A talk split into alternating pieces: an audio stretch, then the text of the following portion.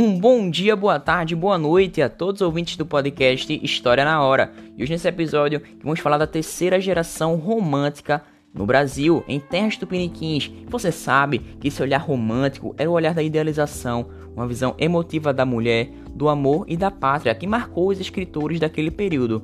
Mas eu te trago uma pergunta: como poderíamos manter a expectativa tão elevada quando os modelos cultivados não traziam as respostas para acalentar as contrariedades do mundo em que vivemos? E outra coisa, como podemos explicar que a independência brasileira, tão sonhada, não trouxe a igualdade, a equidade e que os ideais de séculos anteriores, como por exemplo liberdade, igualdade e fraternidade, tinham ainda uma forma tão utópica, ou seja, não, de, não se concretizaram de fato. Ou seja, o século XIX avançava e o sonho não chegava ao fim, existia, portanto, um fôlego para uma última declaração de amor. Mas aí, meu caro ouvinte, a formação desse Brasil independente, livre da governança portuguesa, tornou o estilo de vida burguês acessível a todos os brasileiros ou não? E que aspectos da sociedade em que vivemos hoje, na nossa atualidade, configuram contrariedades que ainda não têm respostas? Bom, é sobre esses temas mais sociais que trata-se da terceira geração romântica aqui em terras brasileiras.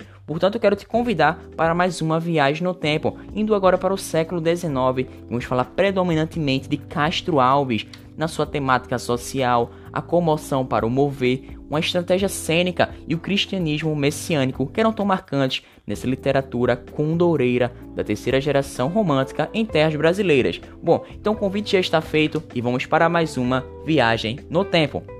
Mas antes de tudo, eu gostaria de ler o poema Vozes da África, de autoria dele mesmo, de Castro Alves, em que ele fala bastante do nosso continente africano, personificando este continente e trazendo suas emoções e suas relações com o nosso Brasil daquela época. Bom, então vamos nessa. E a leitura diz assim: Deus, ó Deus, onde estás que não respondes? Em que mundo, em que estrela tu te escondes? Embuçado nos céus, Há dois mil anos te mandei meu grito, que em balde desde então corre o infinito. Onde estás, Senhor Deus? Minhas irmãs são belas, são ditosas, dorme a Ásia nas sombras voluptuosas dos haréns do sultão ou no dorso dos brancos elefantes, embala-se coberta de brilhantes nas plagas do Urdistão. A Europa é sempre a Europa, a gloriosa, a mulher deslumbrante e caprichosa, rainha e cortesã, artista, corta o mármore de Carrara, poetisa tange os hinos de Ferrara no glorioso afã. Sempre a Láurea lhe cabe no litígio, ora com coroa, ora barrete frígio, enflora-lhe a cerviz. O universo após ela, dou do amante, segue cativo o passo delirante da grande meretriz. Mas eu, Senhor, eu triste e abandonada, em meio das areias esgarrada, perdida macho em vão. Se choro, bebe o pranto a areia ardente, talvez para que meu pranto, ó Deus clemente, não descubras no chão. Então aqui está um trecho de Vozes da África, de autoria de Castro Alves, que tem o nome Antônio Frederico de Castro Alves, que viveu de 1847 até 1871. Ele que nasceu na Bahia, publicou seus primeiros poemas aos 17 anos e é chamado de poeta dos escravos, porque ele registrou nessa poesia temáticas da escravidão no Brasil, também ideais liberais da República podemos perceber que essa terceira geração poética aqui no Brasil é também conhecida como condoreira, ou seja, o condor é uma ave típica aqui da América do Sul. Junto aos albatrozes, ele foi muito evocado nos poemas sociais dos últimos românticos, porque tem uma ótima envergadura, ou seja, ele consegue ter uma visão panorâmica e distanciada do continente.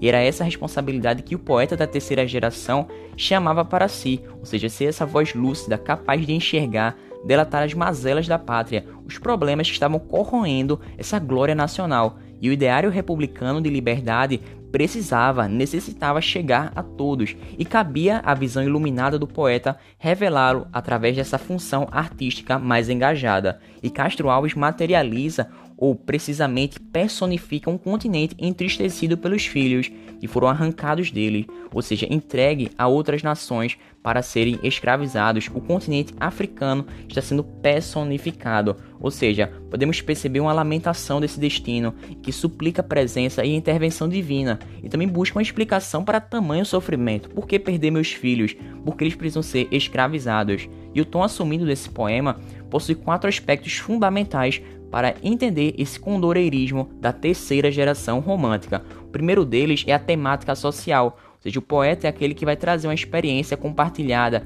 que extrapola essa dimensão pessoal, ou seja, sai do eu e parte para o coletivo. Bom, podemos perceber também a comoção para mover, em que o poeta assume uma retórica apelativa e busca tem a intenção de comover aquele que o escuta, sendo assim discursista e panfletário. A terceira parte é a estratégia cênica, em que o poeta combina o texto magistral, sublime com o grotesco, que é representado no drama social que ele acaba denunciando. Nesse caso, é a escravidão, o sofrimento desse processo escravocrata.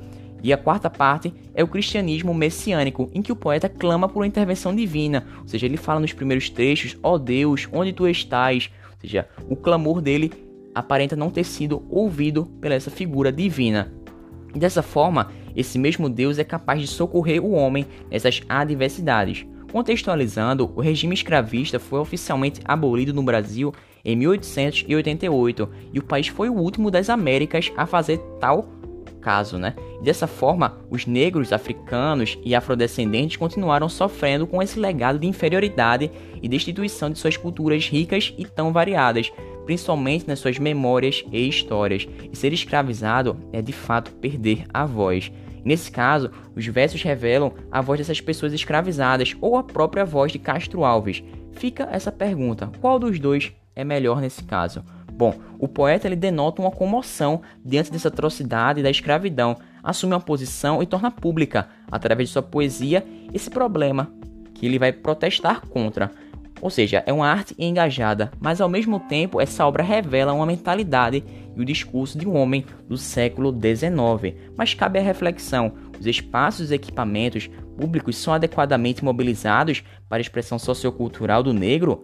e da população afrodescendente? Será que isso de fato acontece no Brasil? Bem, vale a reflexão a respeito deste tema. Bom, na lírica de Castro Alves, temos a obra Espumas Flutuantes de 1870, que foi o único livro que Castro Alves publicou em vida, e embora não tenha uma estrutura bem rígida, predominou-se na obra versos decassílabos em estrofes livres.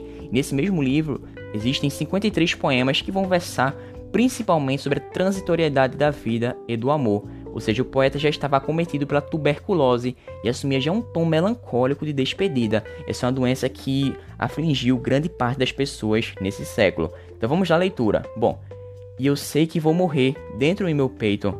Um mal terrível me devora a alma. Sombra de morte no ramal encerra. Vivo que vaga sobre o chão da morte. Morto entre os vivos a vagar na terra do sepulcro escutando o triste grito, sempre, sempre brandando-me, maldito.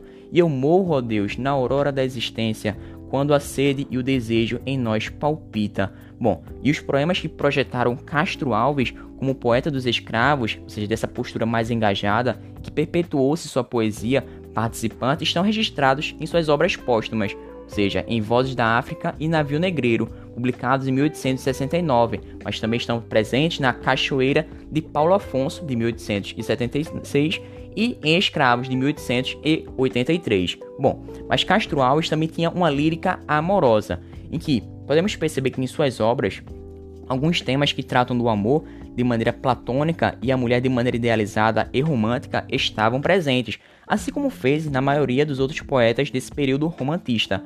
Dessa forma, nesses poemas Gondoleiro do Amor e Laço de Fita, esses temas com uma visão subjetivista e emotiva, ou seja, um traço perpetuado desde aquela época medieval, está presente nessa idealização da figura amada e demarca a submissão do eu lírico. Por exemplo, no poema O Laço de Fita, em que eu vou ler agora mesmo para você, meu caro ouvinte. Concentre-se na minha voz e vamos nessa. O Laço de Fita. Não sabes, crianças, estou louco de amores, prendi meus afetos, formosa pepita. Mas onde? No templo, no espaço, nas névoas, não rias, prendi-me num laço de fita. Mas ai, fim do baile, despindo os adornos, na alcova, onde a vela ciosa crepita, talvez da cadeia libertes as tranças, mas eu fico preso no laço de fita. Pois bem, quando um dia, na sombra do vale, abrirem-me a cova formosa Pepita, ao menos arranca meus louros da fronte e dá-me por coroa teu laço de fita. Ou seja, é nesse amor idealizado que não é mais comum na poesia de Castro Alves. E ele foi um dos poetas que inovou por desenvolver um amor mais maduro, livre, em que se efetiva entre perfumes, seios e colos. Ou seja, a mulher não é mais um sonho ou um objeto de seus delírios ela ganha um corpo e contorno bem definido. E em seu poema Os Três Amores, Castro Alves também brinca com essas diferentes concepções de amor. Ou seja, vamos à leitura novamente. Minha alma é como a fronte sonhadora do louco bardo que Ferrara chora, soltaço a primavera de teus risos. Da minha vida as solidões em flora, longe de ti eu bebo os teus perfumes, sigo na terra de teu passo os lumes, tu és Eleonora. Bom, para os românticos também a natureza sempre foi um elemento de reforço a essa ideia de nacionalidade, ou seja, era muito importante cantar a paisagem, as belezas naturais, sendo uma maneira de configurar essas terras como únicas, um paraíso americano vendido na Europa sob uma perspectiva exótica e singular. Na poesia de Castro Alves, essa natureza aparece de uma maneira titânica, com raios, trovões, vulcões, céu e mar, figurando como hipérboles e metáforas próprias de seu estilo grandiloquente. E em outros momentos, a natureza figura como um elemento de contradição, um desenho de uma nação cuja paisagem é tão biodiversa, exuberante e pitoresca, mas mesmo assim abriga uma sociedade escravagista e vil. E o poema mais representativo dessa poesia engajada de Castro Alves é O Navio Negreiro, em que ele usa um tom declamatório, imagens hiperbólicas. Nesse poema, retrata-se toda a indignação diante do tráfico de escravos vindos da África, o qual já havia sido proibido pela Lei Eusébio em 1850, mas era praticado no Brasil. E o ponto de vista é o de um albatroz, ou seja, uma ave que sobrevoa o navio, que vai ao longo do poema fazendo uma espécie de ajuste do som de uma câmera. E dessa forma, ele adentra no interior da embarcação, onde se depara com uma imagem terrível. Então vamos ao canto 5, em que ele compara o sofrimento dos escravizados com a vida livre que tinham antes de ser capturados. Então vamos a essa leitura. Bom, Senhor Deus dos desgraçados, dizei-me vós, Senhor Deus, se é loucura, se é verdade, tanto horror perante os céus, Ó mar, por que não apagas com esponjas de tuas vagas, de teu manto este borrão, astros, noites, tempestades, rolai das imensidades, varrei os mares tufão. Quem são estes desgraçados que não encontram em vós mais que o rir calmo da turba? Que excita a fúria do algoz, quem são? Se a estrela se cala, se a vaga a pressa resvala, como um cúmplice fugaz perante a noite confusa, dizei-o tu, severa musa musa libérrima, audaz, são os filhos do deserto, onde a terra espousa a luz. Onde vive em campo aberto a tribo dos homens nus, são os guerreiros ousados que com os tigres mosqueados combatem na solidão. Ontem simples, fortes, bravos, hoje míseros, escravos, sem luz, sem ar, sem razão.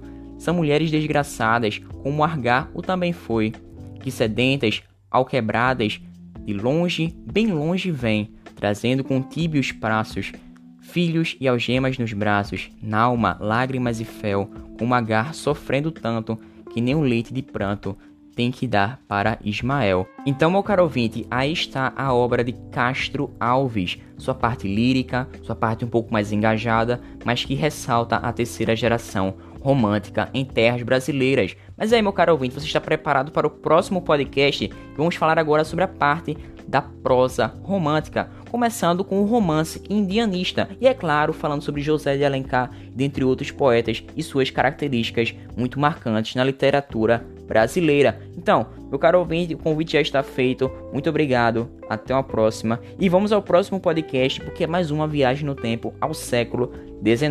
Esse século de grandes mudanças, escravidão, grandes problemas na sociedade e esses contrastes que existiam e continuam existindo até os dias de hoje. Então, muito obrigado. Fiquem com Deus. Até uma próxima. Tchauzinho.